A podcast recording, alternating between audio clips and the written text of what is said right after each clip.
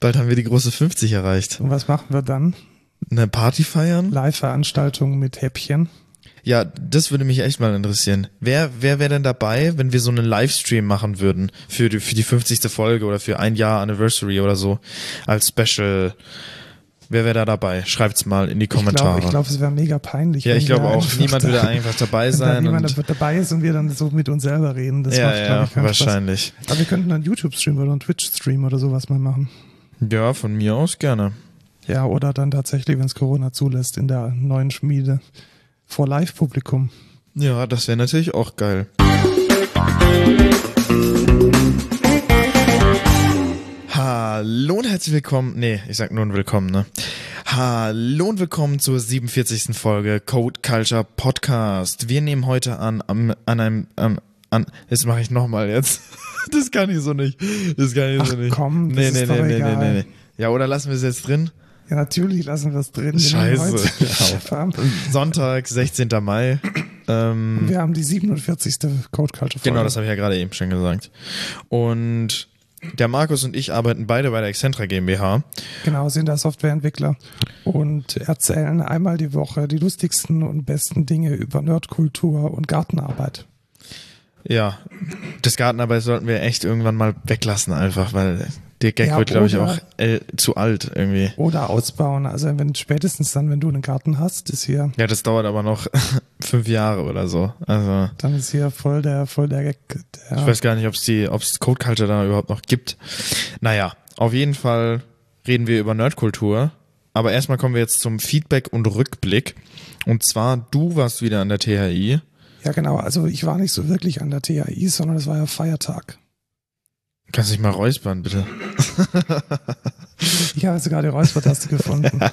Wahrscheinlich hat's mega übersprochen. Ja, ich war, ich war nicht an der THI, weil es gab Feiertag. Ah, stimmt. Ähm, Donnerstag war Wir haben, Feiertag. wir haben einfach so eine lockere Hacking-Session gemacht und ja, ich habe wieder viel gelernt über React und wie es nicht funktioniert und auch ähm, was denn passiert, wenn man mit, mit Maven-Releases und unterschiedlichen Repositories sich so ein bisschen ins Bein schießt.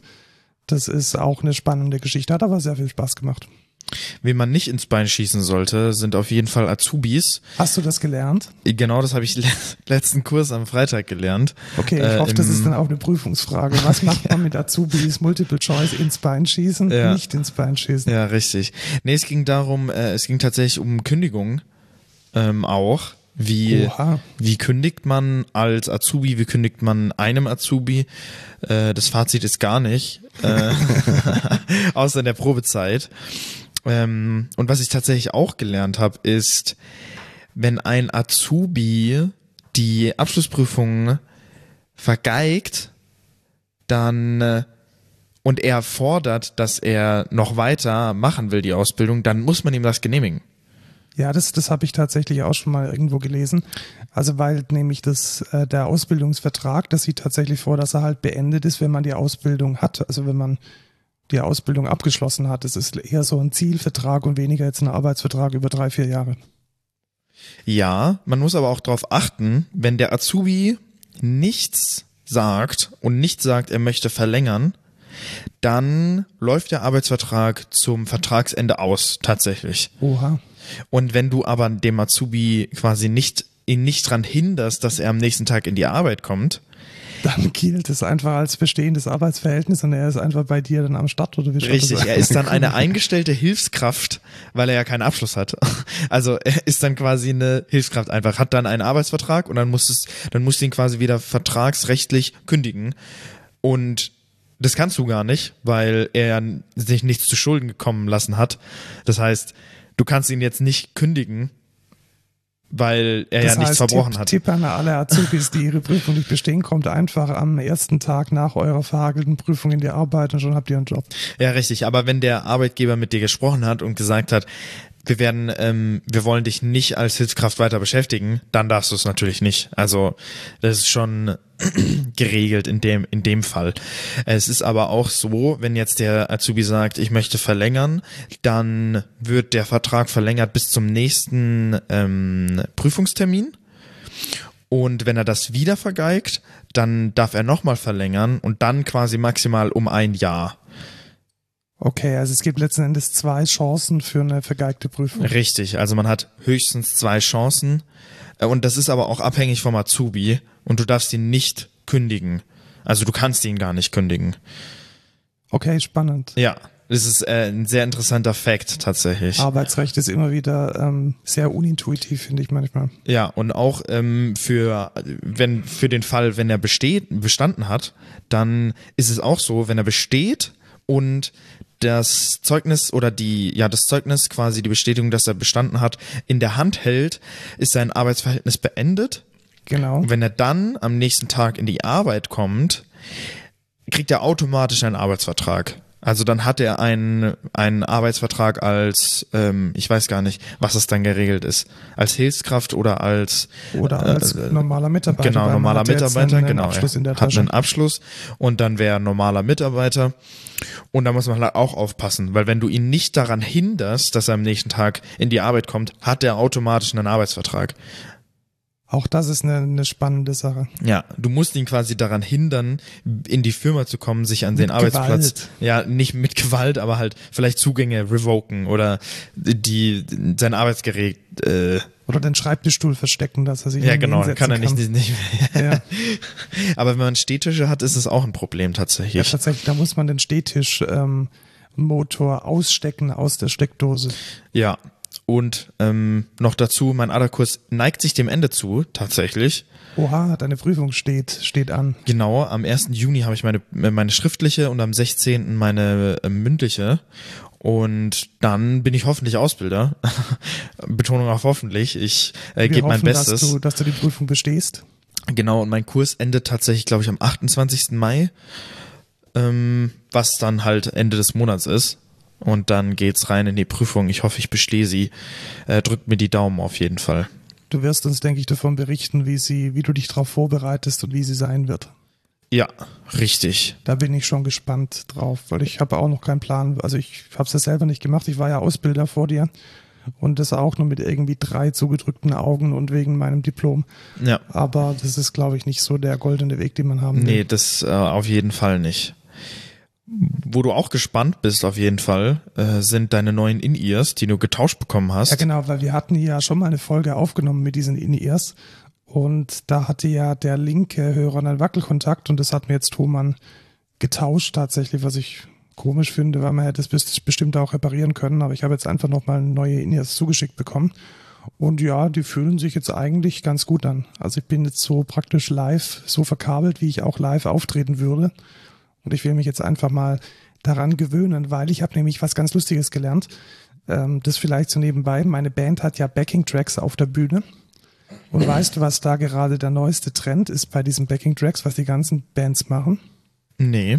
Die haben so Music Instructor Ansagen auf den Backing-Tracks. Okay. Ah. Also das ist dann tatsächlich so Chorus, zwei, drei, vier und dann kommt der Chorus. Oder okay. Krass. äh, First, zwei, drei, vier. Also dass man sich diese, diese Abläufe von den Songs und auch äh, Stage-Performance-Cues, dass man die sich auf den Backing-Track legt. Ja, das ist tatsächlich gar nicht so dumm. Weil- ja, also ich denke, das hat, das hat zwei, zwei Seiten. Also Seite Nummer eins ist, es ist natürlich ein doppelter Boden. Und Seite Nummer zwei ist es ein doppelter Boden und man bereitet sich da nicht mehr drauf vor. Ja, also okay. eigentlich muss so eine Live-Performance, insbesondere wenn man es halbwegs professionell macht, echt gut einstudiert sein und gut sitzen. Und wenn man sich dann halt so halb drauf verlässt, dass einem der digitale Music Instructor schon die richtigen Dinge sagt. Schwierig. Ja. Aber es können immer mal Malöre passieren und lieber Ja, genau. hat man einen doppelten Boden als gar keinen doppelten Boden. Sehe ich genauso. Also ich glaube, die ist schade der Performance jetzt nicht und deswegen werden wir das jetzt dann wahrscheinlich auch mit einführen und die gesamte Band auf In the Monitoring umstellen, weil wir momentan noch ganz oldschool mit diesen Wedges auf der Bühne unterwegs sind und ja, hat einfach zu viele Nachteile. Und deswegen wollen wir uns da ein bisschen verbessern. Und damit ich das gut üben kann, trage ich jetzt einfach die nächsten Podcast-Aufnahmen, die in ihr Monitore schon mal, um mich dran zu gewöhnen. Was aber viele Vorteile hat für deine Band vor allem, ist das ähm, neue Cubase VST Connect, was du ausprobiert hast. Ja, tatsächlich, das ist ja wieder die Überleitung direkt ähm, aus bin da voll gut Honigtopf. Äh, ich habe tatsächlich diese Woche auch ähm, Cubase Connect ausprobiert. Wir verwenden für unsere äh, Gäste im Podcast ja immer Studio Link Mhm. und sowas ähnliches oder sowas in wesentlich besser, muss ich ganz ehrlich sagen, gibt es von, von Steinberg. Ich hatte das vorher mal getestet mit einem, äh, mit einem Musiker, der, der Windows hat. Da hat es nicht so gut funktioniert. Und jetzt hatten wir es allerdings mit zwei Macs ausprobiert und es lief echt Bombe. Oder also, einem iPad und einem Mac. Genau, und was ja. richtig, also äh, Mac ähm, Betriebssysteme, Apple Betriebssysteme. Und ähm, das ist eine, eine wunderbare Sache. Und äh, also wie das funktioniert ist, gerade jetzt in Corona-Zeiten kann man sich ja nicht mehr so gut treffen, um in Studios gemeinschaftlich aufzunehmen, sondern es ist dann so, dass man den Control Room nach wie vor, also da, wo der Produzent sitzt, am Rechner mit den mit dem, mit dem Rechner, äh, am, am Rechner mit den äh, Monitorboxen vor den Ohren, da äh, das findet bei mir im hier zum Beispiel im Pfaffenhofen statt und ich kann dann den Bandkollegen aus Karlsruhe mit dazu schalten und es fühlt sich dann tatsächlich so an, als wäre er im Aufnahmeraum gegenüber. Mhm. Also ich kann ihm dann auch den Monitor-Mix so geben, wie ich es haben möchte. Ich kann zum Beispiel sagen, er klickt einen äh, Click-Track und vielleicht die Drums noch dazu, aber die Synthesizer nicht, weil das stört die Gitarre nur. Und dann spielt dieser Performer die Tracks in Echtzeit ein. Und jetzt kommen äh, einige Features, die ich echt ziemlich geil finde, weil es denkt man natürlich, hey, die Latenz ist ja relativ krass. Ja, ist sie auch, aber Cubase rechnet es komplett raus. Das heißt, wenn ich hier den Record-Button klicke, dann passiert erstmal zwei Sekunden lang nichts, weil dann wird der Audio-Stream zum Gegenüber geschickt und dort wird aufgenommen und dann wieder zurückgeschickt. Und ich höre dann die Backing-Tracks, die ich abspiele und die Aufnahme von meinem Performer gleichzeitig und die Latenz ist komplett rausgerechnet. Das ist ja mega. Und das ist relativ cool. Das einzige Problem, was man dann halt hat, ist, man kann jetzt nicht diese Music Instructor Ansagen machen, so Chorus 2, 3, 4, das geht nicht. Aber kannst du das nicht einfach sagen? Nee, kann ich ja nicht, weil ähm, ich das ja nicht rechtzeitig höre. Ach also ich höre es ja. ja zwei Sekunden später. Dann also kannst du es einfach zwei Sekunden vorher sagen. Ja, genau, so wie bei einer schlechten Orgel mit irgendwie ja. pneumatischer nee, so, so, gut bin ich nicht. Also das geht leider nicht, diese Echtzeitansagen, aber alles andere ist relativ cool. Und wir hatten ja auch schon gesagt, Studio Link macht ja auch diese Double-Ender. Mhm. Also dass lokal nochmal eine Spur aufgenommen wird beim Performer oder beim Gast, dass man im Notfall, wenn es irgendwelche Dropouts gibt, diese Spur nochmal ersetzen kann. Und Cubase macht das mit einem Klick. Das ist ja mega. Also man sagt dann Get HD-Files und dann werden die, die original aufgenommenen Double-Ender direkt übertragen und synchronisiert. Also das ist schon eine tolle Sache. Und ähm, das waren die 130 Euro, die dieses zusätzliche Plugin kostet. Auch ei, definitiv. Ei, ei. Ja, das ist halt ja, schon Profis, ich. Aber halt für Profis, Profi-Tools ist es natürlich klar, ja. Was ah. eher für Consumer gedacht ist und nicht für Profis, würde ich sagen, ist die Brille, die VR-Brille, die ich mir geholt habe. Ja, du hast ja tatsächlich eine Oculus geshoppt. Wie ist ja, sie denn? Die und die Oculus? hätte viel besser letzte Woche reingepasst, weil ich habe die letzte Woche gekauft und ja. letztes Mal hatten wir so viele Facebook-News. Aber du hattest jetzt ja noch mehr Gelegenheit, sie zu testen. Genau. Und zwar habe ich mir eine Oculus Quest 2 gekauft und für viele, die es nicht wissen, also Oculus ist so ein VR-Brillenhersteller, der war früher ein Startup und wurde dann von Facebook gekauft und das ist gut und schlecht, sage ich mal. Also Facebook ist natürlich äh, nicht nice, vor allem wegen Tracking. Und also so, ihr wisst schon, Daten, persönliche Daten und so, das ist eigentlich gar nicht geil von Facebook. Aber ich muss sagen, für den Affordable Price, und zwar von 350 Euro von der Oculus Quest 2, das ist eigentlich unschlagbar. Also wie, wie viel kostet die? 350 Euro. 350 Euro und es ist praktisch dabei die komplette Brille als Standalone-System. Mhm, genau. Inklusive Handtracking, weil genau. das geht ja, ja okay, das ist schon relativ nice. Es ist halt, also du kriegst halt zwei Controller und die Brille und die Brille ist auch eine Standalone, ein Standalone-System. Die ist jetzt nicht das beefigste System, also die kann jetzt nicht die krassesten VR-Spiele auf der höchsten Grafikeinstellung spielen. Logischerweise Wichtigste nicht. Frage, kann es Beat Saber? Ja, es kann Beat Saber auf der Brille äh, mit natürlich glaube ein bisschen abgespeckter als wenn jetzt als wenn du es jetzt auf PC VR spielst. Ähm, das geht auch äh, bei vielen Spielen so, das ist dann eine abgespecktere Version, aber du kannst es spielen und es ist trotzdem geil. Also die Experience ist trotzdem mega. Okay, das ist schon mal ein Argument. Und kann man, ähm, gibt Google Earth dafür? Das habe ich noch nicht ausprobiert tatsächlich. Weißt du, so, ob es es gibt oder? Habe ich noch nicht gesehen zumindest, aber also kann man auch wenn mal. Wenn Google Earth funktioniert und wenn Beat Saber funktioniert, dann würde ich mir tatsächlich überlegen, mir eine zu shoppen. Ja, und da nächstes äh, Kaviat und zwar Ich habe es über den französischen Amazon Store gekauft, weil in Deutschland gibt es die Oculus Quest 2 nicht. Die wird hier nicht verkauft. Und jetzt hast du nur eine französische UI. Nee, das ist, nee, die kann man in Schade, Deutsch, Englisch einstellen, gewesen. wie man will. Ähm, es gibt auch tatsächlich ein deutsches Sprachpaket. Äh, relativ komisch, obwohl es nicht in Deutschland verkauft wird. Aber das große Problem ist, ich habe es nämlich auch einem Kumpel gezeigt und man kann die Oculus Quest 2 selbst jetzt nicht mehr im französischen Store kaufen. Auf, also im Amazon zumindest nicht. Es gibt die nirgendwo mehr in Amazon, weder in Spanien noch in Italien noch in Frankreich. Die wurde jetzt quasi komplett aus Amazon rausgenommen und ich bin mir nicht sicher warum ich war tatsächlich ziemlich lucky, also genau eine Woche oder zwei Wochen bevor die jetzt runtergenommen wurde, habe ich die noch gekauft durch Amazon und es ging eigentlich relativ reibungslos, war eigentlich alles mega cool. Ähm, da muss man halt jetzt gucken, woher man die bekommt. Äh, auf Ebay gibt's die natürlich. Äh, ist natürlich auch ein bisschen schwierig, die da äh, legit zu finden und so, weil Ebay ist immer so. Äh, Denkst du, ist, ist sie einfach ausverkauft, so wie die PS5, oder ist es. Ähm, weiß ich nicht. Weiß ich tatsächlich nicht. Also Kräftemessen zwischen Amazon und Facebook. es kann halt sein, dass jetzt die anderen Länder auch mit oder EU äh, weit irgendwie mitgezogen wurde mit irgendwelchen datenschutzrechtlichen Verordnungen äh, und man dann sagt, weil deswegen wird sie in Deutschland glaube ich nicht verkauft wegen Datenschutz und wegen- Facebook. Verstehe. Ähm, Ui. ja, und es ist relativ schwierig, ich weiß es nicht. Aber ich muss sagen, die Experience ist halt schon geil. Vor allem der größte Pluspunkt ist, ich kann die komplett wireless verbinden. Ich kann die, ich habe nur die Controller, nur die Brille, dann habe ich meinen PC per LAN verbunden, weil ich möchte jetzt auch PC-VR-Spiele spielen, die es jetzt zum Beispiel nicht auf der Oculus gibt, oder um bessere Grafik zu haben. Und dann habe ich meinen PC per LAN verbunden an meinen Router und mein Router kann 5 Gigahertz. Dann verbinde ich die Brille per 5 Gigahertz an mein Netz und komplett wireless äh, Experience. Verstehe. Also man kann sie ja auch als Client verwenden für ganz reguläre VR-Spiele. Genau. Und Ja, das cool. ist halt, Ja. also du hast halt alles. Das ist halt die, das Ding eigentlich. Du kannst PC-VR machen, du kannst auf der Oculus spielen, du kannst in deinem Bett VR zum Beispiel gucken, irgendwie YouTube oder so. Das habe ich selber schon gemacht. Legst dich einfach in dein Bett rein, dann hast du da einen riesen Screen, 4K-Auflösung quasi. Es ist halt mega geil.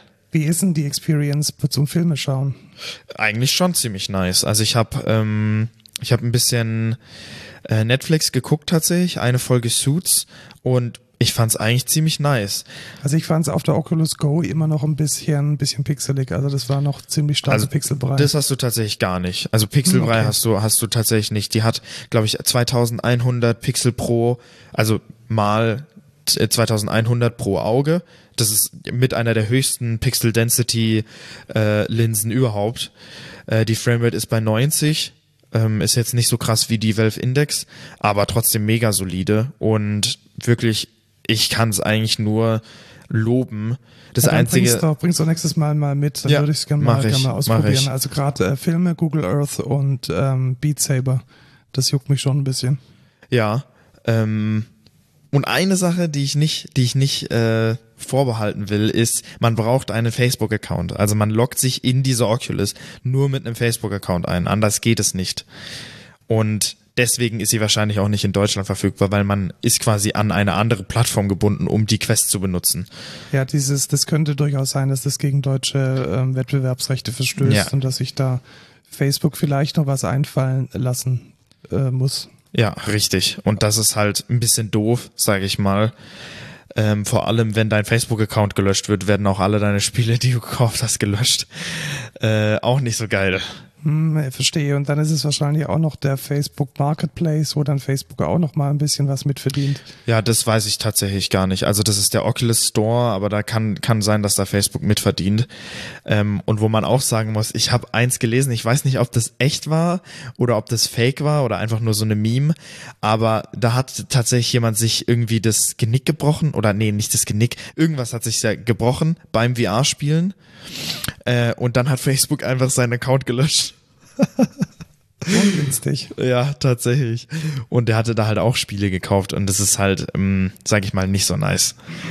Aber man muss es halt abwägen. Ich muss sagen, für 350 ist es schon eine geile Experience. Ich bin gespannt. Also die Oculus Go konnte mich nicht überzeugen. Die hatte ich, glaube ich, ein Jahr lang.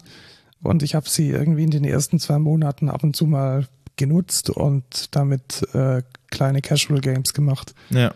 Dann habe ich komplettes Interesse dran verloren und sie auf Ebay gestellt. Mhm. Weil sie, sie lag einfach nur dumm rum.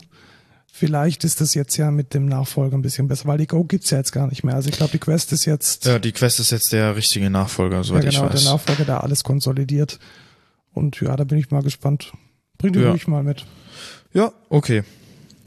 Dann noch eine äh, Rückblick-Thematik, nämlich hatten wir ja schon mehrmals über das App-Tracking in iOS 14.5 gesprochen, dass man das jetzt abstellen kann. Ja. Und jetzt sind die ersten Zahlen rausgerutscht, wie viele Leute das denn abstellen und wie wir es vermutet hatten. Also es gibt eine äh, Bude namens Flurry Analytics, die haben von mehreren Millionen äh, Apps wahrscheinlich Also Hochrechnung tatsächlich zwei Milliarden Mobilgeräte, aber Genau, hochgerechnet auf zwei Milliarden Ja. Mobilgeräte, wobei ich da eher sagen würde, sie haben das wahrscheinlich mit stat statistischen Mitteln gemacht ja, wahrscheinlich. äh, und sich Zugriff auf, auf äh, ein paar von diesen Werbe-APIs und auf diese Daten genommen. Long story short, 89, 88 Prozent haben haben es deaktiviert. Ja, haben App-Tracking deaktiviert. Also mit 11 Recht. Prozent haben es opted in tatsächlich, aber es ist halt nichts. Ne? Es ist. Ich frage mich tatsächlich, wer da überhaupt opted in. Vielleicht ist es, weil es die obere Option ist oder so. Entweder das oder es gibt tatsächlich Leute, die halt für, also man, kann das ja apps-spezifisch einrichten. Ja. Und vielleicht sagen die Leute so, Instagram ist mir wichtig oder Twitter ist mir wichtig oder dass man, dass man vielleicht nochmal apps-spezifisch nochmal diese, diese Unterscheidung hat. Aber ich, ich halte es trotzdem für realistisch. Also ich denke, Ja. die Zahl, die Zahl ist Ja, ich denke auch, ich denke auch, das kann schon realistisch sein, auf jeden Fall.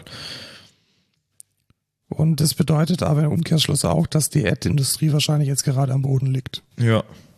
Also dieses, dieses ganze Targeting funktioniert das halt einfach nicht mehr. Obwohl natürlich, also Apple ist ja nicht der einzige Mobilmarkt, den es gibt. So, ich glaube, Android-Geräte sind immer noch 70 Prozent äh, des ganzen Ja, aber da, da Mobil-End-Users. liegt halt der ganze Umsatz. Also der, der, der Großteil des Umsatzes kommt halt über iOS, weil da halt die Leute sind, die gerne Geld ausgeben. Ja, also das würde ich jetzt nicht pauschal so sagen. Es gibt auch Leute, die kaufen sich einen Samsung, was 1000 Euro kostet. Äh, die geben bestimmt auch gerne Geld aus und die sind trotzdem Android-User. Ja, aber ich glaube tatsächlich, dass der, dass der Umsatz vom Apples App Store deutlich größer ist als der von der Android-Welt. Aber ja, Ja, aber ich denke mal auch nicht, dass, ja, ich weiß nicht. Ich glaube auch, ähm, Apple-User sind halt nicht so doof und fallen auf App-Tracking rein. ja, das stimmt. Also, ui, das ist jetzt eine, also du, du argumentierst jetzt über die, über die Alle Android-User die- sind dumm. Und über die Kompetenz, das kann natürlich auch sein. Also ich, ich glaube, man muss da schon nochmal ein bisschen Abstriche machen zwischen den zwei Plattformen, aber ich glaube, Ja. 80, 80 Prozent der Leute, die sich gegen eine, eine Überwachung äh, für, für besseres Ad Advertising entscheiden, finde ich super. Ja, Also finde das ich ist schon auch. mal- schon ja, mal eine- mehr als 80 Prozent finde ich Mehr als eigentlich. 80 Prozent, Ja. das ist eine nice Sache. Die Zahlen haben wir verlinkt an dieser Stelle. Und damit würde ich sagen, stiefeln wir doch mal direkt weiter zu den News. Genau, kommen wir zu technischen News auch tatsächlich. Ja, tatsächlich. Ich habe gedacht, nachdem wir letztes Mal so viel über Facebook gesprochen haben, steigen wir jetzt mal mit so einer richtigen nerdigen News ein. Mit AWS nämlich. Genau, mit AWS, AWS, der Amazon Web Service. Da kann man ja seine Software as a Service laufen lassen. Was ist denn was so eine Software as a Service? Was ist das denn? Äh, du, Eine Software, die, die so im Internet Hm. Ja, steht genau. und bei der man nutzungsspezifisch bezahlt. So kann man es, glaube ich, so kann man es, glaube ich, zusammenfassen. Ja. Und dieses neue Projekt, nämlich SaaS, äh, SaaS Boost, nennt, nennt sich das Ganze, soll ein Scaffolding oder ein, ein, ein, ein Bootstrap für, Für so ein, für so ein Unternehmen sein, genau. genau, Und das ist äh, eine coole Sache. Also früher war das immer so, wie stecke ich denn jetzt die ganzen Building Blocks zusammen und wie schaue ich dafür, dass ich Metriken dafür habe und dass es ein Rechnungssystem ja. gibt. Was ist das State of the Art? Wie Genau. setze wie setz ich das auf? Alles Wie schwierig. skaliere ich das denn? Wie sorge ich dafür, dass die Security passt? Und das hat jetzt Amazon offensichtlich ganz gut verstanden, dass das ein Thema ist. Und sie haben das schon in der Reinvent 2020 vorgestellt, dass sie dieses SaaS Boost als äh, GitHub Repository äh, vorsehen. Und sie haben es jetzt tatsächlich veröffentlicht. Yay. Und ich habe es mir mal angeschaut. Äh, es ist echt ziemlich cool. Warum ist es cool? weil ähm, es passt eigentlich genauso in das, was wir hier die ganze Zeit irgendwie sagen.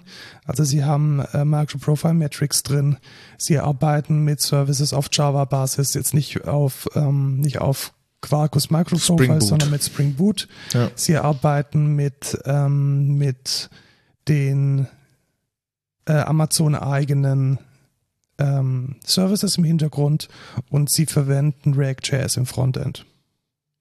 Und wenn man jetzt so einen SaaS Kickstart möchte, dann wäre das jetzt, glaube ich, so der richtige Einstiegspunkt. Und ich habe mir tatsächlich schon mal vorgenommen, die eine oder andere Idee damit mal äh, zu versuchen umzusetzen. Ja, das hört sich auf jeden Fall sehr interessant aus äh, an. Vielleicht nehmen wir das auch als Praktikanten- oder Azubi-Projekt mal, äh, um so Cloud-Möglichkeiten darzustellen und äh, mal zu zeigen auch. Äh, Finde ich auf jeden Fall eine coole Möglichkeit. Frontend React weiß ich natürlich nicht, bin ich nicht so der große Freund von. Ähm, aber kann man ja mal gucken einfach. Müsste ich mich jetzt auch mehr reinfuchsen. Ja, äh, zwei Dinge sind mir aufgefallen negativ. Sie verwenden durchweg äh, JUnit 4. Oh, oh, oh, oh. Also da haben wir auch gedacht, WTF, also Ja, jeder, das ist aber schon den richtig alter Gammel. Vor, vor zehn Jahren schon mal angefangen. Das taugt mir nicht so Spring Boot, okay, da kann man drüber streiten. Und ähm, was mir auch noch irgendwie ein bisschen negativ aufgefallen ist, war eine ziemlich alte ähm, JDBC Java-Version tatsächlich. Also ich habe so ein bisschen das Gefühl, das ist so ein internes Ding, das sie jetzt irgendwie umgebogen haben und veröffentlicht haben. Also da hoffe ich mal, dass da die nächsten Tage genug Aktivitäten, genug Pull-Requests am Start sind, damit, ähm, damit der, der Stack jetzt auch ein bisschen moderner wird. Aber ich glaube, es ist auf jeden Fall eine sehr, sehr schöne, ein sehr, sehr schöner Einstieg in, wie kann man mit Software as a Service Geld verdienen und eine skalierbare Lösung installieren. Ja, auf jeden Fall. Wodurch man wahrscheinlich auch moderner wird in Softwareentwicklung, vor allem Frontend-mäßig, ist der, die nächste News, und zwar Next-Gen CSS Add Container. Was ist das denn, Markus? Ja, genau. Es gibt ja, ähm, CSS wird ja laufend weiterentwickelt. Mhm. Und da gibt es die, ähm, die Level 3 Spezifikation, die jetzt in die ersten, ja, ich sage jetzt mal spruchreifen, ähm, spruchreifen Konzepte geht. Und man hat da jetzt tatsächlich ein neues Konzept eingewoben, mit dem man unglaublich easy responsives Design machen kann. Und zwar eine Annotation beziehungsweise eine API, so nennt sich das bei CSS namens Add Container. Und schau dir mal die Animation hier an, wie die funktioniert. Ja, das funktioniert bei mir leider nicht, Ja, okay, dann, ähm, dann weil ich zeig- am iPhone bin. Dann finde ich das super, weil dann erkläre ich dir jetzt, was ich sehe. Und dann ähm, kann, kann man, kann ich dir zeigen, wo, wozu man es verwendet. Mhm. Ich kann nämlich jetzt über diese Add Container Annotation oder über diese Add Container API auf die Größe meines Parent, äh, meines Parent Containers zugreifen. Okay. Aha. Also auf den Viewport oder, Genau, auf die, ja. Äh, oder alles. Jedes, jedes alles Element. tatsächlich. Okay. Also ich kann sozusagen die, ähm, wenn ich jetzt einen, einen Diff habe und dieser Diff wird jetzt responsiv immer, immer kleiner. Ah, ach so, der Container ist quasi das, was meine CSS-Elemente surrounded. Genau, der Container Ah, okay. ist das, was deine CSS-Elemente umgibt. Und dann kann ich sagen, abhängig von dessen Größe kann ich zum Beispiel Dinge ein- oder ausblenden. Mhm, okay, verstehe. Das heißt, ich bin da nicht mehr angewiesen auf diese, auf dieses Spaltenlayout, welches zum Beispiel Bootstrap mir anbietet. Äh, small, medium, large, äh, um das Ganze statisch zu machen, sondern ich kann eine komplett fließende, responsive Webseite machen, indem ich dynamisch Inhalte repositioniere oder ähm, ein- und ausblende. Mhm. Ja, sieht sehr cool aus tatsächlich. Also ich glaube tatsächlich, das wird CSS-Entwicklung einfacher machen, weil CSS-Entwicklung gerade ist echt ein, ein, ein ziemliche Pain und ähm, Das wird immer so bleiben, Markus. Das kann ich dir sagen. ich hoffe, dass es dadurch ein bisschen, bisschen einfacher ja, wird. wahrscheinlich. Ähm, Was jetzt auch einfacher ist, ist mit Android-Usern reden, wenn man auf iOS ist. Und zwar gibt es jetzt Clubhouse oder wird bald oder ist schon, weiß ich nicht, Ja, für es ist, Android Ist, genau, es ist angekündigt und geben. Nach einem Jahr. nach einem Jahr Exklusivität auf iOS hat sich Clubhouse entschieden, dann doch nochmal die andere Hälfte Die der Peasants. die Kann man jetzt auch mal auf die. Plattform lassen. Äh, spannende Geschichte. Hast du in letzter Zeit noch mal was von Clubhouse gehört? Also ich Nee. glaube, der ich bin mal, ich müsste Der Hype ist sagen, ausgestorben. Der Hype, der Hype ist ausgestorben, tatsächlich. Also ich habe tatsächlich gemerkt, dass äh, Reddit angefangen hat, äh, so einen Clubhouse-Klon zu machen und Ja, Facebook. das haben wir, das haben wir schon. Das hatten wir, genau, hatten in wir den News als schon- News schon mit drin. Ich bin jetzt mal gespannt, wie sich Clubhouse jetzt weiterentwickelt. Gar nicht, sage ich dir. Das wird absterben, das wird es nicht wiedergeben. Da gibt's keinen Platz. Ich, ich weiß nicht, wer, wer geht denn auf Clubhouse überhaupt? Gab's da noch irgendwas Relevantes? Bist du da irgendwann mal drauf? Also ich habe da auch keinen Reiz zu. Das Einzige, was ich da immer sehe, ist How to make money fast, äh, die Multilevel-Marketing-Kacke oder so. Und dann denke ich mir auch immer so, warum sollte ich da reingehen? Hey, ich habe jetzt hier den, den, äh, den Clubraum Singles in Ja, der genau. Schweiz. Ja, sowas halt auch. Das ist halt so belanglos, so da, da sehe ich kein Gain drin. Das kann ich mir auch in einem YouTube-Video oder so angucken oder irgendwie. Ja, es ist Weiß tatsächlich ich nicht. so. Also ich glaube, die, diese, diese hochkarätigen Diskussionen, die es da in der ersten Zeit gab, das hat jetzt auch wieder ein bisschen an Drive verloren. Ja. Und außerdem so, selbst wenn ich da irgendwie Community-mäßig irgendwas mache, weiß ich nicht, wie finde ich denn da jetzt genau die Community, die ich haben will? Oder die- in der ich mich fortbewege? Über die, über die Emojis. Ja, genau, über die, die vorgegebenen Sachen, die dann da drin stehen, finde ich aber auch kein gutes Konzept. Und da sehe ich halt Reddit deutlich besser. Äh, Und vor allem, sel- selbst wenn ich jetzt eine Community gefunden habe, sind es auch nur Leute, die ein iOS-Device haben. So, okay, geil. Aber es gibt halt auch mega viele Leute, die ein Android haben. Es ist halt, die Welt dreht sich nicht nur um Apple. Ja, das haben sie ja jetzt mit dieser Android-Version. Ich bin echt gespannt, was jetzt passiert, so in drei, vier Wochen, wenn das Ding dann produktiv ist, ob es dann nochmal einen kleinen Hype gibt, ob es dann nochmal irgendwie einen Aufbäumen von diesem, äh, von diesem Konzept des privaten Live-Podcastes gibt. Vielleicht wird's was, vielleicht auch nicht. Vielleicht war es jetzt einfach nochmal in dieser, in dieser neuen Welle von wir hören uns einander zu und Podcasts und was es da alles gibt. Discord Ja. letzten Endes ja auch einer dieser Teilnehmer. Ich bin gespannt, was draus passiert. Ja, ich auf jeden Fall auch. Wo Leute auch gespannt drauf waren, was da, was daraus resultiert, ist der Hackerangriff auf die Kolonial-Pipeline. Colonial Pipeline. Ja, genau. Hast du das mitbekommen, was da in den USA passiert ist? Äh, nee, tatsächlich nicht. Ja, äh, Oder ist es deswegen diese Gas ja, Shortage? genau, deswegen gibt es diese Gas Shortage. Ach so. Ja. Ich habe mich, ich sehe immer nur Memes auf Reddit. Wo die Leute sich irgendwie literweise den, Genau. den Sprit in den Kofferraum legen. ja. Ähm, da ist tatsächlich ein Hackerangriff passiert von ähm, einer Hackergruppe, die 75 Bitcoins erpresst haben und das können wir vorwegnehmen, erfolgreich, Okay. indem sie die Infrastruktur von dem Unternehmen Colonial Pipeline verschlüsselt haben. Aha, okay. Und deswegen ist die größte Pipeline, die ich glaube in den Westen führt, mhm. ähm, nicht mehr, musste abgestellt werden, weil Aha. nicht mehr betrieben werden konnte.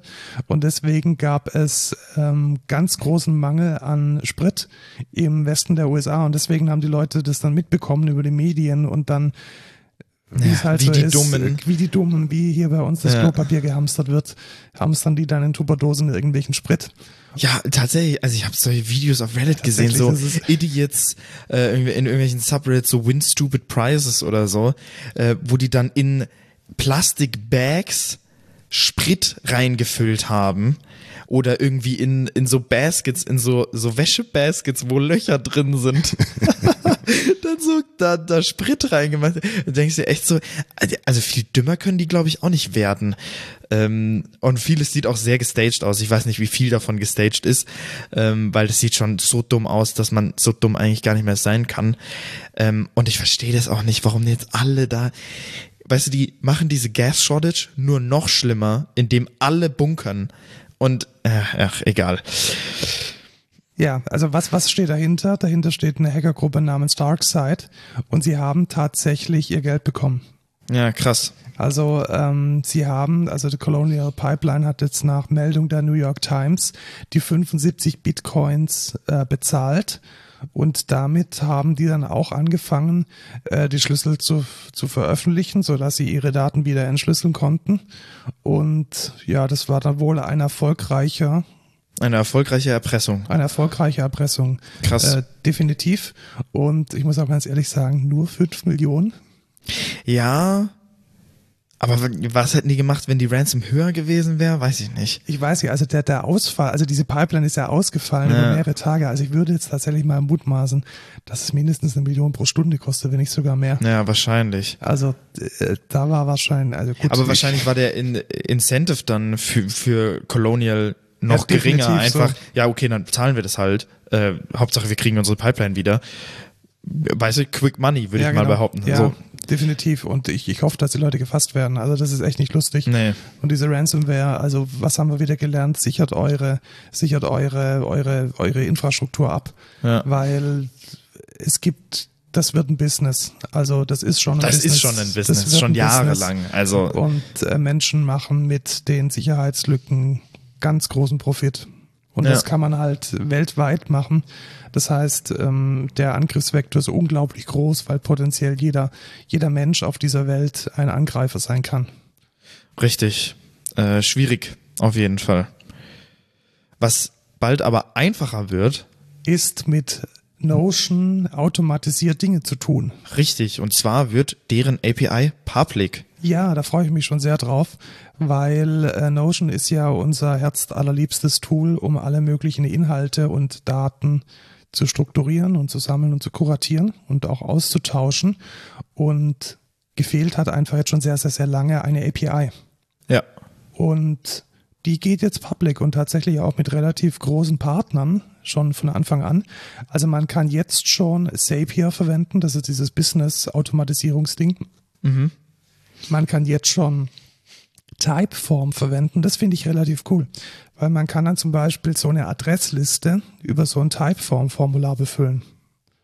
Das heißt, ich schicke jemandem ein Formular oder? Genau, du hast zum Beispiel ein, ein, was, lass es ein, ein Webinar sein mit, was weiß ich, 20, 30 Teilnehmern und du sagst dann, hey, wer in Kontakt bleiben möchte, der kann dieses Typeform-Formular ausfüllen und dann landen in deinem Notion die Kontaktdaten in der strukturierten das ist Tabelle. Ja geil. Das ist relativ cool.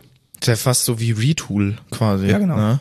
Und damit kann man echt coole Sachen machen. Und wir haben ja heute, heute Morgen, wir waren heute, heute ja, Nachmittag nochmal im Utopia Studio, ja. im Lo-Fi und hatten dann die Idee, Mensch, wie cool wäre es denn, wenn man ähm, auf jedem dieser Devices, die unglaublich schwer und kompliziert zu bedienen sind, so ein QR-Code drauf hätte, um dann zum einen das Ding zu inventarisieren und zum anderen dem äh, Benutzer manuell an die Hand zu geben. Und sowas könnte man da jetzt auch relativ easy entwickeln. Ja. Also so, ein, so eine API, die dann diesen QR-Code beziehungsweise die URL, die da dahinter liegt, dann umleitet auf eine öffentliche Notion-Seite, wo dann steht, wie man dieses Ding bedient. Könnte ich da jetzt auch Daten abfragen? Ja, kannst du. Also du kannst die, die Pages und die Datenbanken abfragen und du kannst sie bearbeiten. Okay, aber das ist ja übel krass. Kann die jeder Free-Nutzer benutzen? Ja, die kann jeder Free-User benutzen. Also das heißt, ich kann, ich kann mir jetzt in Notion eine Tabelle machen mit meinen Releases. Ja, und, und die könntest die du könnte dann, ich dann konsumieren in der Webseite. Genau, jein, du müsstest dann, ah, du brauchst diesen Service dazwischen, weil du musst dich ja gegenüber da, also wenn, ich bin mir jetzt nicht sicher, ob das, wenn die Seite public ist, dann könnte es gehen. Das müssten wir mal ausprobieren. Also ich, ich meine, die Seite wäre ja dann quasi egal, weil da stehen ja nur meine Releases drin. Ja, genau. Also weißt du? da, da bin ich mir jetzt nicht sicher, ob man sich auch authentifizieren muss, wenn man äh, wenn man auf eine Public-Seite zugreift. Ja, okay, verstehe. Aber du könntest ja auf jeden Fall einen Service schreiben, der dann per OAuth sich ähm, Maschine zu Maschine authentifiziert ja. und dann nochmal irgendwie mit Camel die zwei, drei äh, JSONs dann transferiert. Ja, da mache ich so einen Python Webserver oder so auf und dann Genau. packt er da irgendwas in den Header mit rein und fertig. Das ist aber echt eine gute Idee, damit halt seine Webseite oder die Ja. Inhalte der Webseite Oder? zu pflegen. Ja, Weil das ist mega das easy. ist, das ist gerade mein Use Case ja für meine Webseite. ja. Das wäre halt mega cool. Echt eine gute Idee. Wenn du das fertig hast, dann nehme ich das auch, weil gerade Ja. sowas wie Releases und so, das verändert sich ja nicht täglich und selbst Ja. Blog-Einträge könnte ich mir super gut vorstellen, damit, Ja, richtig. damit zu managen, weil es ist halt einfach ein schöner Editor und es passt richtig gut in die, in den täglichen Ablauf und in das eigene Toolset halt mit rein. Ja. Und damit könnte man vielleicht auch ähm, Podcast-Verwaltung oder so machen. Weil dann kannst du sagen, du schreibst dir einen Service, der dir in eine Seite dein, dein Feed und deine Infos dazu packt, irgendwie das Bild rein äh, und dann kannst du irgendwie nochmal rückwirkend in deinen Shownotes suchen oder so. Oder weißt du, wie ich meine? Ähm, da, da könnte man sich ja auch was überlegen Ja, auf jeden oder Fall. automatisch irgendwie den, die Shownotes als Notion-Seite pflegen und die werden dann automatisch ins RSS. Ja, genau, zum Beispiel. Obwohl das wahrscheinlich schwieriger ist, weil da müssten wir von Podigy dann äh, eine Genau, API haben. wir- Ja. Die gibt es auch, aber die, Ja, aber die kostet was, Die kostet ja. was, richtig. ja, okay. Was ähm, wahrscheinlich nichts kosten wird, ist aber der Covid Pass oder kostet der was? Der kostet nichts tatsächlich. Also wir haben jetzt ja schon mehrmals drüber, drüber geredet, über diese API beziehungsweise diese Private Public Key Infrastruktur, die von Europa vorgegeben dann digitale Impf- und Immunitätsausweise und auch Testausweise ähm, signieren können soll. Okay. Und das hat jetzt einen Namen bekommen und dieser Name heißt Kopfpass. Also nicht Kopfpass, sondern Ich muss sagen, den Namen finde ich echt kacke. der ist echt, also ausgesprochen ist es eine Ja. Katastrophe. Kopfpass. Also wenn dann äh, hätte man es doch Covid Pass Covid nennen Pass oder, oder Corona Pass, das wäre doch cool gewesen. Kopfpass, das ist aber so- Kopfpass ist halt kacke. Äh, aber naja. also schreibt sich C-O-V-P-A-S-S und das ist der digitale Impfnachweis und Der Corona Pass der eigentlich. Corona-Pass, der Covid-Pass. nicer gewesen, aber egal. Whatever. Also, was sind die Fakten? Äh, diese API wird öffentlich sein. Das Okay. heißt, man kann es zum Beispiel auch in unser, in unser Projekt an der THI mit einbauen. Da freue ich mich schon drauf. Diese API wird auch Teil der Corona-Warn-App sein. Das heißt, Oh. man hat dann auch in seinem Corona-Warn-App diesen Impfpass mit drin. Und es wird aber noch eine separate App geben, wenn man die Corona-Warn-App nicht nutzen kann oder möchte, um die ähm, um eine separate App zu haben, die diesen Pass dann auf dem Handy mitführt. Und natürlich, wir sind in Deutschland, man kann diesen Impfnachweis auch per Post bekommen und schleppt dann halt diesen Wisch rum und auf diesem Wisch ist dann der QR-Code mit drauf, was ja für ältere Menschen, die vielleicht kein Handy haben, auch okay ist. Ja. Was ich allerdings nicht okay finde, ist, dass die, die Initialbefüllung dieses Passes tatsächlich auch per Post erfolgt. Ei, ei, ei, Also da werden jetzt diese ganzen Ärzte und Impfzentren angewiesen, alle, die sie bisher geimpft haben, im Nachhinein mit einem Brief zu beglücken, der dann den initialen QR-Code beinhaltet. Und naja, das hätte man vielleicht ein bisschen besser machen können, zum Ja. Beispiel über eine E-Mail oder ja, irgendeinen digitalen Prozess halt. Ne? genau, aber es kam ja alles so mega plötzlich. Also man hat ja, Ja, konnte man jetzt auch nicht vorhersehen. konnte man Ne? es nicht vorhersehen, dass es eine Impfung gibt. Kam Ja, jetzt ja in den richtig. letzten zwei Wochen erst raus. Ja. Ähm, wenigstens funktioniert es wahrscheinlich nicht mit einer Blockchain. Ja, genau, die Blockchain ist raus. Also Super. das ist, das ist So. wahrscheinlich der, der wichtigste Punkt. Die Blockchain ist raus und wir können mit ganz traditioneller Private Public Key Infrastruktur dann nachweisen, dass die, ähm, dass die Pässe echt sind, was echt notwendig ist, glaube ich. Also es gab es seit letzten Wochen ordentlich Meldungen darüber, dass es gefälschte Stempel gibt und gefälschte Aufkleber Ja. und gefälschte Impfpässe. Und ich glaube, damit kann man das noch ein bisschen sicherer machen. Was man nicht kann mit der API ist einzelne Signaturen zurückrufen. Das kann man aber, glaube ich, mit keiner. Oder kann man das? Also ich glaube, was man einmal signiert hat, kann man nicht zurückrufen. Was man aber zurück, zurückrufen kann, beziehungsweise was eine Gültigkeitsperiode haben wird, sind die Schlüssel, mit denen signiert wird. Mhm, okay. Also wenn dann tatsächlich ein Schlüssel mal verloren geht, dann könnte man den, ähm, könnte man den revoken. Was man jetzt aber nicht kann, ist irgendwie jemand, der nur einen einzigen, eine einzige Zertifizierung gefälscht hat, die explizit revoken. Das ist offensichtlich nicht vorgesehen. Ja, aber da, da haben wir ja schon mal in der vorherigen Folge drüber geredet, dass das auch relativ schwierig wäre, wenn dann alle vorherigen Impfpässe einfach ungültig wären. Genau, weil das, das ist einfach auch unfair gegenüber den, Ja, richtig. denen, die dann äh, eben betroffen sind von so einem Key Leak. Ja, Das wäre nicht so nice, glaube ich. ja, richtig.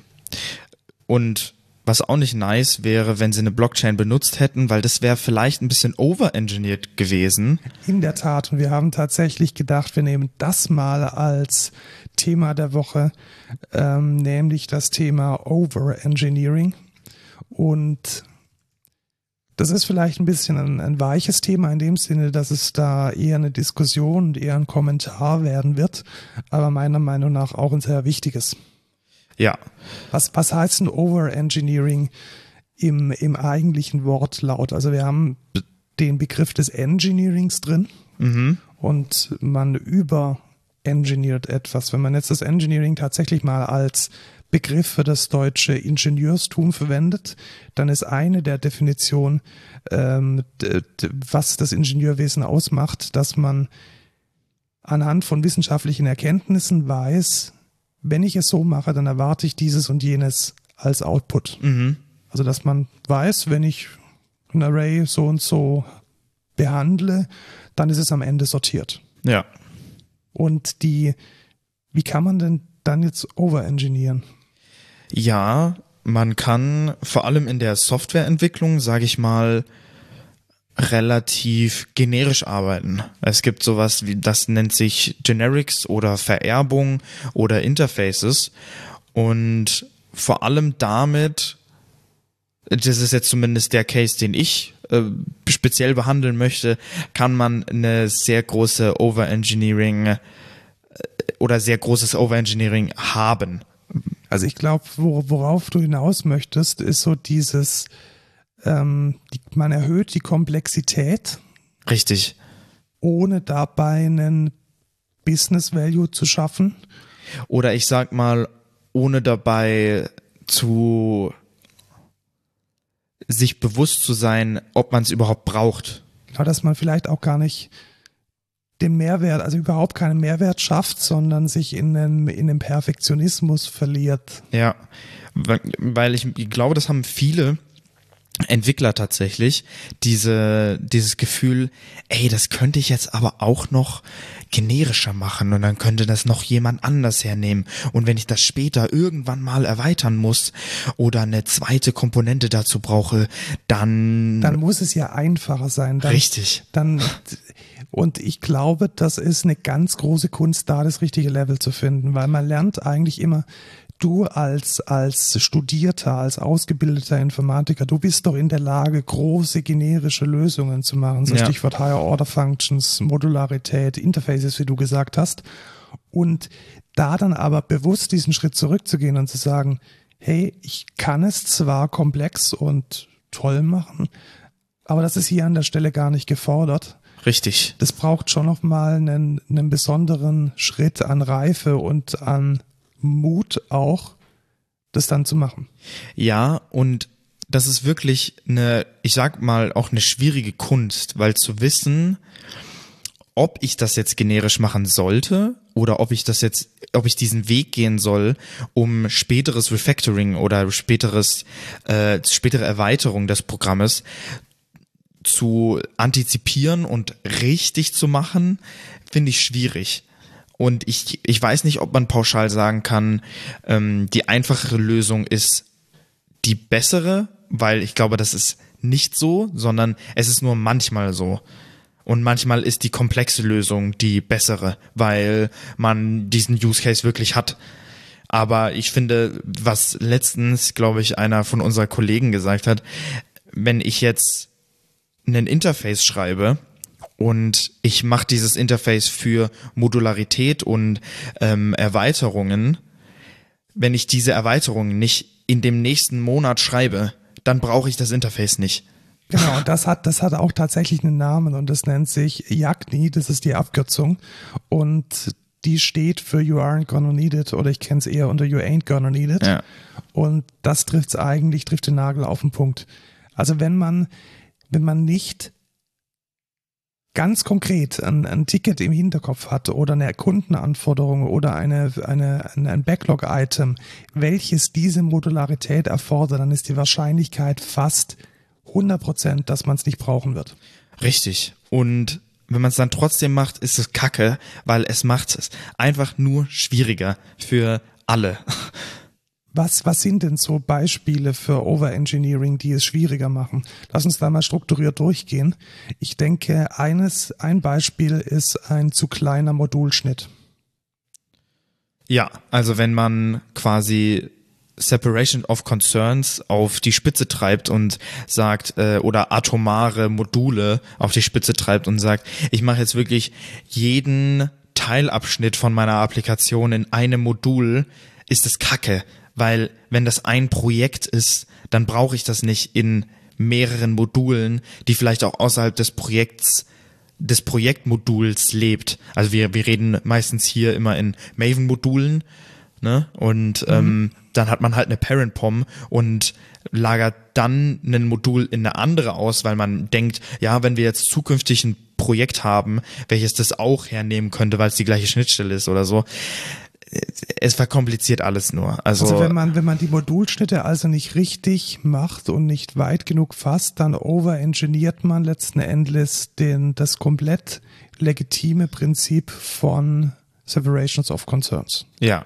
Und also man, man hat dieses Prinzip im Hinterkopf, aber man geht viel zu weit und man separiert Dinge, die man eigentlich gar nicht separieren muss. Richtig. Und das Problem ist, glaube ich, auch, wenn ich wenn ich könnte ein, auch einfach sagen, ich packe das jetzt ins Projekt und falls der Use Case auftreten soll, kann ich das Modul immer noch auslagern.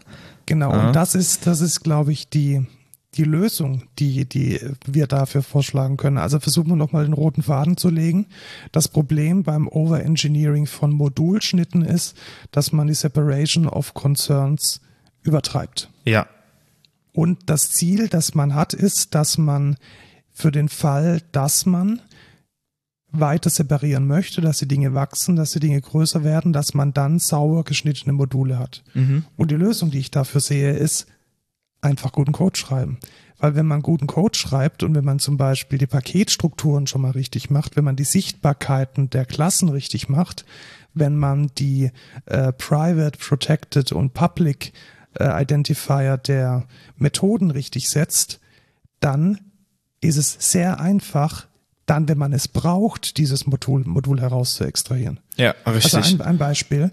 Ähm, ich könnte jetzt sagen, oh, das sieht mir so aus, als wäre das ein Konzept, das ich, das wir im Framework öfters mal brauchen könnten und vielleicht passt es ja auch für meinen Kollegen, der an was völlig anderem arbeitet. Der hat mal in dem Nebensatz gesagt, dass er in drei Jahren sowas braucht. So, jetzt gibt's den Over-Engineerer, der dann sofort anfängt, ein eigenes Modul zu machen. Und es gibt denjenigen, der seinen eigenen Business Value im, im Blick hat und der dieses Feature erstmal mit allen ihm zur Verfügung stehenden handwerklichen Fähigkeiten in seinem eigenen Projekt entwickelt. Mhm. Aber so gut, dass man ohne große Probleme daraus ein Modul machen kann, wenn man es braucht. Ja. Okay, also haben wir eine Lösung dafür. Richtig. Ja, das war ja einfach. Ja, das war ja mega easy. Dann gibt es noch ein zweites Prinzip, das ich immer wieder sehe, was overengineert wird. Und das ist das Loose Coupling. Mhm. Also man sagt immer, man soll die einzelnen Komponenten in der Software lose koppeln.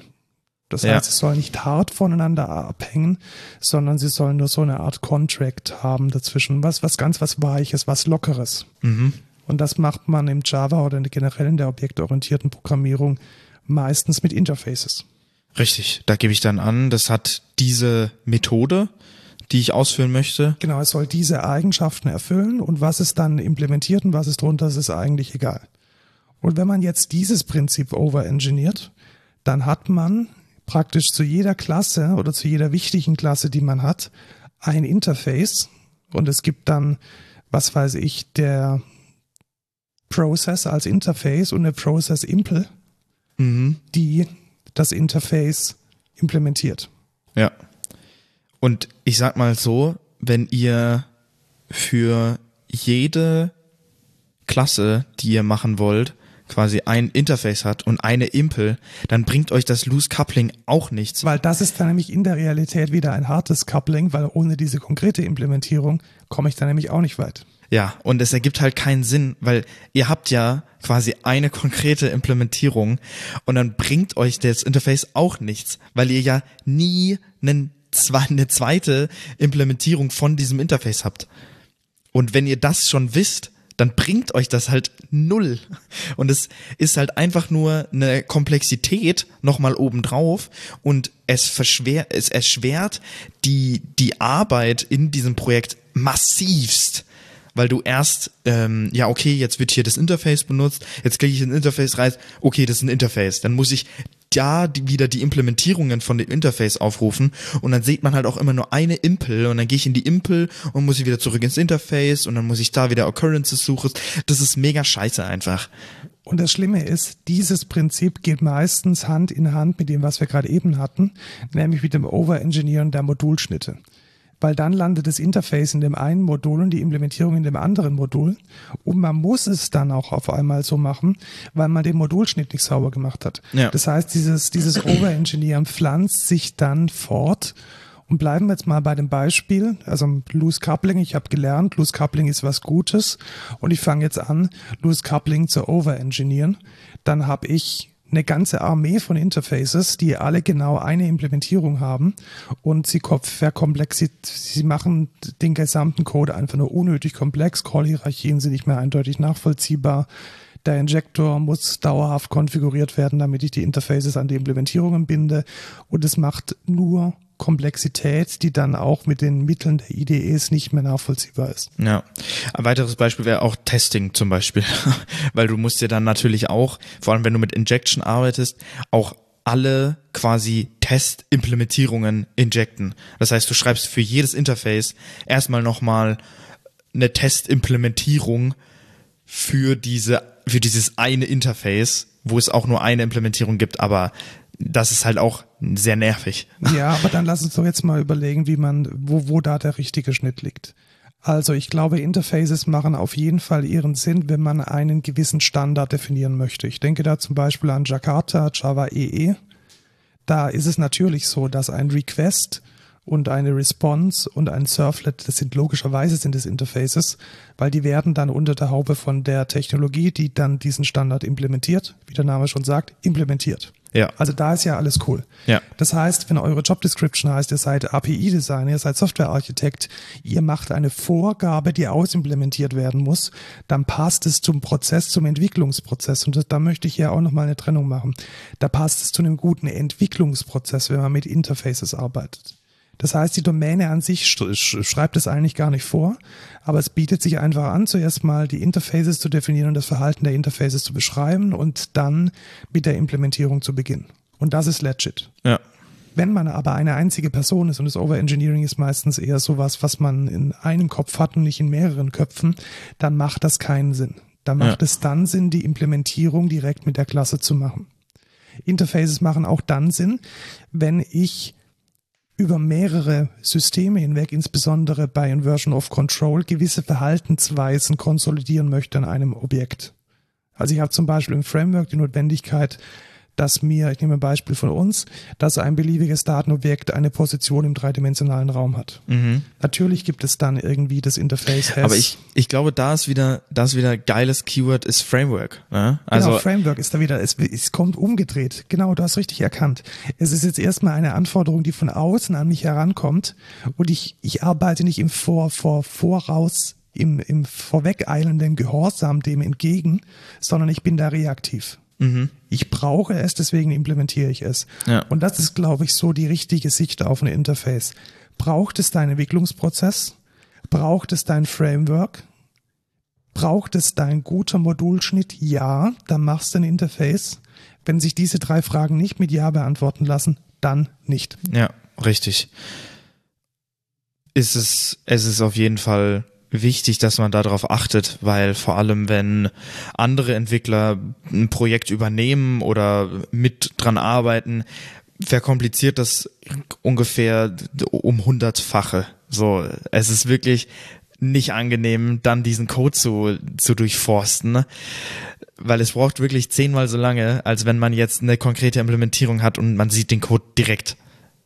Ich, ich habe da immer so dieses Bild vor mir. Ich wohne ja an einer, an einer Hauptstraße in Pfaffenhofen, hier Big City, und da fahren immer so kleine Buben mit, äh, mit Motorrädern und BMWs durch die Gegend und die sind unglaublich laut. Mhm. Und ich glaube, die kommen sich dabei echt ziemlich cool vor. Ja. Also die sitzen da drin und denken, boah, bin ich ein toller Typ. Ja, ja, ja. Und alle anderen denken sich, was für ein fucking Idiot. Ja. Und das Gleiche ist bei Und ich glaube, das Gleiche, ich glaube, das Gleiche passiert beim Overengineering. Ja. Man, man macht dieses, dieses Meisterwerk an Code und man denkt, oh, ich habe jetzt an alle, ich habe die Dinge nicht nur erfüllt, ich habe sie übererfüllt. Ich bin so ein Ich unglaublicher habe an alle möglichen Ich hab an- Use Cases Ich habe an gedacht. alle möglichen Use Cases gedacht und man, man ist dann aber letzten Endes das kleine Kind im Dreier BMW, ja. wo alle Leute sagen, was für ein Was Idiot. ein fucking Idiot, ja. Das, das ist tatsächlich eine sehr gute Analogie. Ähm, das, das ist sehr, sehr nice. Vor allem, wenn man, wenn man sagt, ich mache irgendwie, oh, ich entwickle jetzt den, den geilsten, das geilste Framework überhaupt mit, mit fünf Generics als T- Type von dieser Klasse, mega geil. Und dann kann das jeder benutzen. Und dann bringt es aber nichts, weil man zum Beispiel gar nicht, auch gar nicht so geil ist, wie man ist oder wie man denkt, dass man ist. Und vergisst dann den Use Case. Und dann ist das ganze Konzept wieder Kacke. Genau, man hat dann vielleicht ein gutes Konzept, aber dummerweise erfüllt dieses Konzept nicht den Use Case. Ich möchte nochmal, also wir, hat, wir hatten jetzt die Modulschnitte, wir hatten die Interfaces und ich möchte nochmal auf eine Overengineering-Thematik, die mir oft auffällt, ähm, zu sprechen kommen, nämlich das Überverwenden der Stream APIs und das Überverwenden von Higher Order Functions oder Lambdas. Ja. Also man kann mit der Stream API echt viel machen. Man kann aber auch viel kompliziert machen. Ja. Ich, ich würde sagen, man kann damit viel machen, man sollte aber nicht alles damit machen. Und ich habe so oft Stream API verwendet, äh, gesehen mit Methoden, Lambdas, irgendwelchen Kollektoren, irgendwelchen Maps und ich check nicht mehr, was passiert. Ja. Und wenn man es umschreibt, sodass alle Tests noch laufen und die gleiche Funktionalität passiert in eine einfache Vorschleife, dann ist es auf den ersten Blick ersichtlich, was da passiert. Und es ist performanter, weil man in der Vorschleife noch saubere Abbruchkriterien und eine, eine saubere Komplexität hinkriegt. Man muss praktisch nur einmal durchiterieren. Und nicht wie bei einem Parallel Stream noch mit irgendwelchen Merge-Operationen dazwischen. Ja. Was will man hier machen? Man will letzten Endes vielleicht auch zeigen, dass man das mit diesen Higher Order Functions und mit diesen Lambdas und mit diesen Geschichten ganz gut versteht. Und was macht man beim Overengineering? Man fängt dann an, diese Dinge überkomplex und unnötig kompliziert hinzuschreiben. Ja. Auch das wieder so der typische Dreier BMW draußen. Es ist halt laut und es Boah, ist guck mal, wie toll geil, da habe es ich jetzt hier fünfmal Stream, äh, fünfmal Map gemacht in einem Stream, Alter. Passt Es- direkt zu dem doppelten Chrom-Auspuff. es sieht halt kacke aus so. Und ich verstehe, da verstehe ich tatsächlich nicht, warum hat man so viel Angst oder so viel, ich weiß nicht, woran liegt das? Man will irgendwie, ich habe das Gefühl, diese Entwickler wollen dann nicht mehr normales, normalen Vorloop nehmen, weil es ja was Cooleres gibt. So mäßig, weißt du? Ja, und das, das ist vielleicht auch ein, ein, auch wieder so ein psychologisches Ding. Man will halt nicht zeigen, dass, man will halt zeigen, dass man zum neuen Schlag der Softwareentwickler gehört, die das dann halt jetzt so machen. Ja. Und das ist aber an der Stelle auch wieder falsch. Also man muss da, glaube ich, auch wieder nach einem, nach einem Minimalismusprinzip vorgehen und sagen, hey, wenn eine einfache Vorschleife das Richtige ist, weil ich, was weiß ich, nur den ersten Treffer haben muss, dann ist halt die Vorschleife das Richtige. Ja. Und da kann ich auch sagen, wenn ihr bei einem For Each in die Lambda noch den Index reinpackt, dann macht doch einfach eine Vorschleife. Dann habt ihr was falsch gemacht. Also- genau. Also wenn, wenn man den Index managen muss, wenn man den Index in die Streamer API reinmanagen muss, dann läuft was schief. Ja, eben. Also dafür ist doch die Vorschleife da. Und dann ist es, dann ist es auch viel performanter, einfach direkt eine Vorschleife zu machen, anstatt so einen For Each dann zu benutzen in der, in der, das ist, ach, es ist wirklich nicht. Überlegt euch da mal fünfmal. Und ich finde, es ist, eine Vorschleife ist eigentlich sogar teilweise ja, nee, das kann man pauschal, glaube ich, nicht sagen. Also nicht immer besser, aber oft besser als eine Stream API. Ja, vor allem kann man in der Vorschleife Rekursion verwenden. Ich bin ein unglaublicher Ja, Freund richtig. von Rekursion, weil Rekursion macht einfach so vieles klarer. So, ich mache für alle Kinder nochmal dasselbe. Das ist einfach was, das, das, das, das, das passt intuitiv in mein Gehirn. Weil der Mensch einfach gewohnt ist, routiniert Dinge zu tun. Und da ist Rekursion einfach viel, viel, viel besser, als sich jetzt mit irgendeiner Stream API komisch zu verrenken. Ja, obwohl man bei Rekursion natürlich sehr oft mit Bäumen arbeitet und wir arbeiten auch sehr viel mit Bäumen. Ja, genau, das ist vielleicht so ein Äh, persönliches Hobby Ja, von mir. ich glaube auch, weil das ist, glaube ich, nicht der Use Case von allen äh, Softwareentwicklern, aber oft auch. Aber ich möchte dafür werben, einfach den kompletten Werkzeugkasten zu haben und nicht immer nur nach den neuesten Dingen zu, zu, zu, zu greifen. Und Stream API ist da sicherlich ein Kandidat dazu. Wie kann man das lösen? Ähm, immer überlegen, ob die Stre- Stream API an dieser Stelle jetzt Vorteile bringt. Sie bringt Vorteile beim Filtern, sie bringt Vorteile beim einfachen Mappen, sie bringt Vorteile beim einfachen, ähm, beim einfachen ähm, äh, Co- Collecten, also beim Ja. Aufbauen von einer Liste, beim Aufbauen von einer Map, für diese einfachen Brot- und Butter-Tasks und dafür ist sie gemacht. Ja, Gut, also was haben wir gelernt? You ain't, you aren't gonna need it. Wenn man es nicht in den nächsten zwei Monaten braucht, dann sollte man es einfach entwickeln. ja, richtig. Ich denke da immer an diesen Begriff vom MVP, also vom Minim Minimum Viable Product. Ja. Also das, das, das Minimalste, was die Anforderungen erfüllt. Und ich glaube, das sollte den Entwickler viel, viel, viel mehr antreiben, als so ein falsch verstandener Perfektionismus, jetzt das Beste und Tollste und Schönste aller Zeiten zu machen. Ich glaube, ein guter Entwickler, der findet dieses Level zwischen einem guten Business Value und einer Generik, die man entwickeln kann. Ja, ja, Und nicht eine Generik, die schon ab dem ersten Schnipselcode vorhanden ist. ja, richtig. Das ist, denke ich, ähm, guter Marketing. Zitat, gutes Marketing-Zitat. Gutes Marketing-Zitat, welches man auf irgendwelche Genau. Meme- Meme-Pages und ähm, Bilder kleben kann, um auf Instagram diesen Podcast zu bewerben. Ja, das Ja. schreiben wir vielleicht mal rein. Ich habe es schon wieder vergessen. Ich habe es auch wieder, wir hören es einfach nochmal an. Einfach. Ich mach, mach, mache eine Kapitelmarke oder so. Ja, genau. Weil jetzt kommen wir zum Code der Woche. Ja, genau, da ist die Kapitelmarke genau richtig. Da haben wir uns mal gedacht, ähm, wir brechen mal eine Lanze für gut dokumentierte APIs. Ach ja, das hatten wir, weil bei mir steht es hier nicht in den Show Notes Ja, genau. Also äh, der, der eigentliche Code der Woche ist, ich möchte nicht sagen, dass es APG direkt ist, sondern vielleicht ein Teilbereich von APG. Also APG ist ein, was ist es eigentlich, so eine API-Management-Plattform von Google. So kann man es, glaube ich, Ja. so kann man es, glaube ich, ganz top-levelig zusammenfassen. Und äh, wir haben diese Woche ein, ich würde mal sagen, Developer Port Portal gesehen, welches die vorhandenen APIs einer, einer Enterprise-Organisation unglaublich gut und angenehm dokumentiert und zur Verfügung stellt. Mhm. Und das ist unser Code der Woche. Also ein Tool, zum Beispiel APG, mit dem man die bestehenden APIs in einer Enterprise, in einer Firma an einer einzigen Stelle sauber dokumentiert und zur Verfügung stellt. Wie, wie könnte das aussehen? Das könnte zum Beispiel aussehen, dass man APG verwendet, um die APIs zu registrieren und zu verwalten und zu definieren. Und dann mit einer Swagger UI, ich glaube, es war sogar eine Swagger UI, die wir gesehen haben, Mhm. dann jede API auch direkt zum Ausprobieren zur Verfügung stellt. Ja. Und das ist eigentlich ein ganz cooles Konzept. Genau. Und das ist, glaube ich, einer der wichtigsten Treiber der Digitalisierung. Also einmal sicherzustellen, dass jeder Quatsch, den man in der Firma hat, überhaupt eine API zur Verfügung stellt und dann aber auch die Offenheit zu haben, diese APIs sauber zu dokumentieren und all denjenigen, die sie konsumieren wollen, auch unkompliziert und einfach zur Verfügung zu stellen. Ja. Und ein Tool, das es kann, ist APG und das ist damit unser Code der Woche. Super. Kommen wir zum No-Code der Woche. Und zwar, das hast du da reingepackt, nennt sich Feedly. Ja, genau, weil ich bin ja schon so ein bisschen oldschool und zu oldschool gehört RSS dazu. Weißt du noch, was das ist? Ja.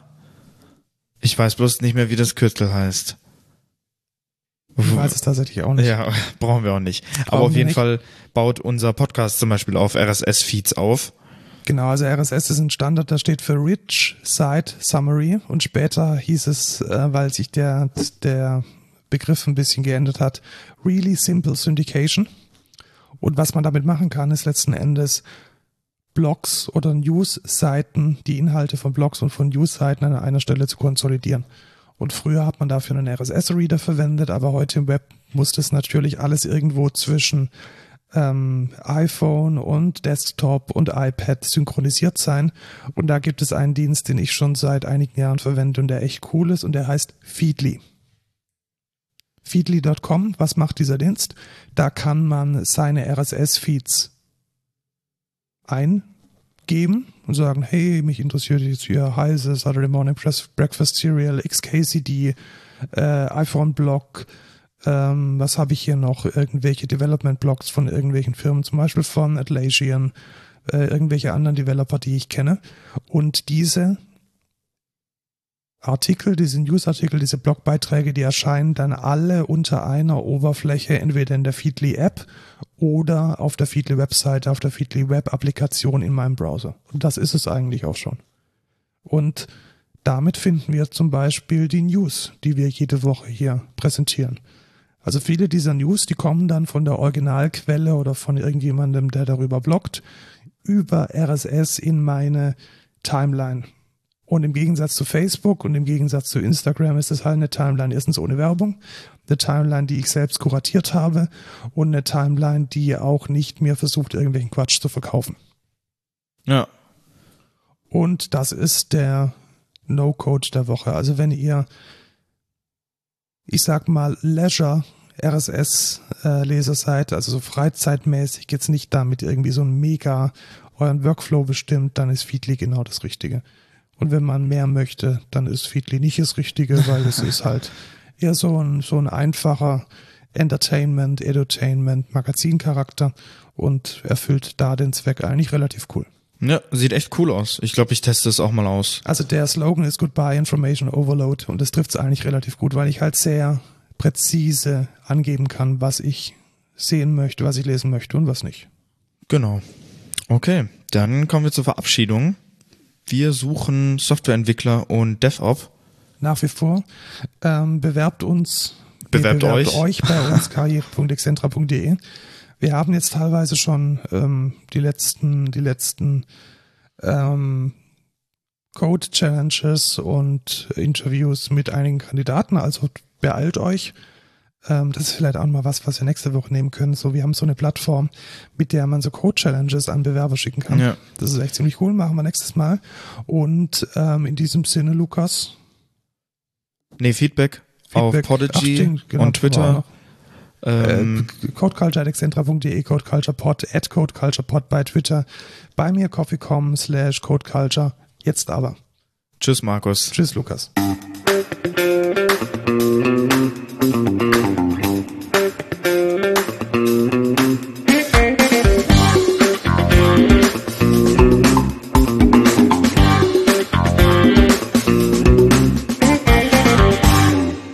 Freue ich mich aufs Essen. Es braucht aber noch eine Dreiviertelstunde. Wir sagen ja. jetzt nicht, wer unsere Hamburger macht. Richtig, weil die sponsern uns nicht.